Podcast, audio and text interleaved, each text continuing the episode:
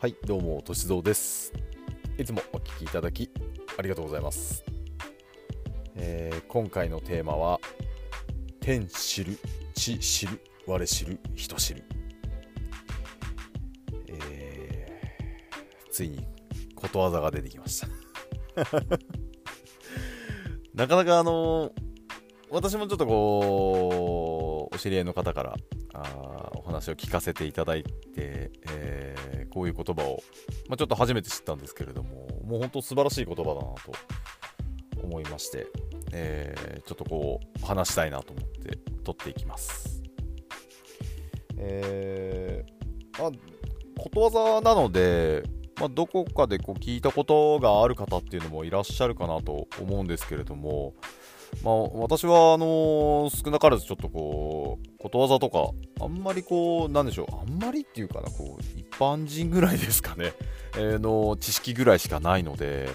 まあ、こういった言葉を初めて聞いてああなるほどな、まあ、なるほどなっていうよりかはまあその通りだよなっていう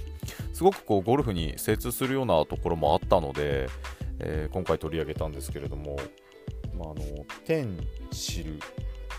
えー天知るですね、えー天ってあれですね空ですね、えー地知る、えー地面ですね。我知る人知る。でこれ意味がですね、えーまあ、誰も知らないと思っていても、まあ、空も地面も知っていてであなたも私もそれを知っているというそういうことなんですけれども。でなんでまあゴルフと通じるかっていうと、えーまあ、ゴルフってこう審判がいないんですよね。でこれも私ねすごい好きなところであの審判がいるスポーツっていうのがほとんどだと思うんですよ。あのまあ、野球もサッカーとかもあの、まあ、テニスとかもねそうですけれども基本的には審判がみんないてで審判がアウトって言えばアウトなんですまあもちろんひっくり返るっていうこともありますけどね。あのダメだって言えばダメなんですでもゴルフってあの競技ですね。試合になったとしてもあの基本的にはこういう状況をどうするみたいな感じで、まあ、呼ぶみたいな感じなんですよね、あの審判の方が回ってたら。ただ一般的にゴルフ場で行ってゴルフして回りますっていう時に審判が帯同するなんてことはまずないですね。基本的には自分が審判に、まあなる必要があるんですけれども本当にねあの不正し放題なんですよ。もうこうやって言うとなんかなんかちょっと違うんですけれどもあの不正し放題です。例えば空振りした空振りしたっていうのを別に素振りだって言えば素振りなんですよね。誰もわかんないですよそんなの。はい。であのーなんでしょう。例えば林の中に打ち込みました。林の中に入ってったのは見たけどそっからじゃあなんだ打って出てきたかなんて林の中に一緒に入っていけばまあ見て、えー見えれば分かりますけどね。その他の人たちっていうのも別の場所に行ってしまったらその人だけなんですよね。林の中入ってったの。そうするとなんだ打ったかなんてね本当に分かんないんですよ。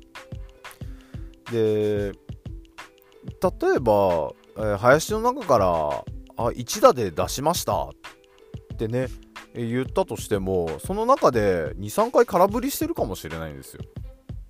でもそんなことっていうのはあの本人はねそれは分かりますけど他の人には全然分からないことであってで別に疑う必要もないですしね、その人がそれで出したっていうならおおそうなんだなっておすごいねで終わる話なんですけどこれね本当私がゴルフを始めて、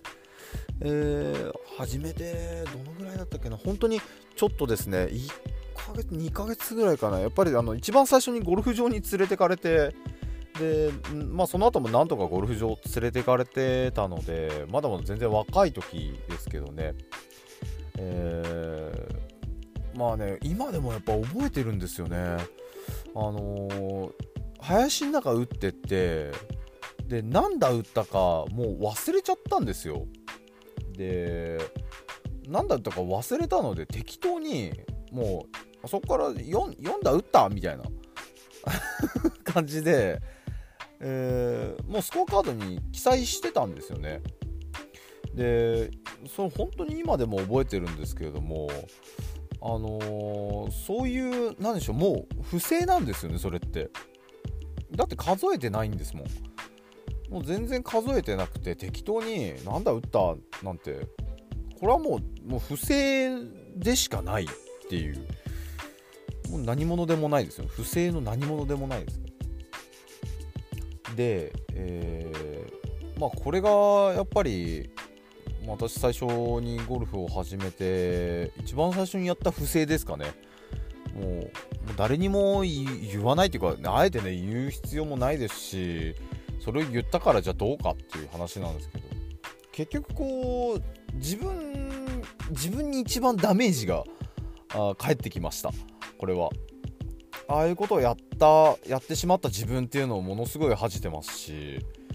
もうその恥じてしままああの恥ずかしいなって思ってからはあやっぱこういうことって二度とやっちゃいけないんだなってものすごい学習したんですよね。で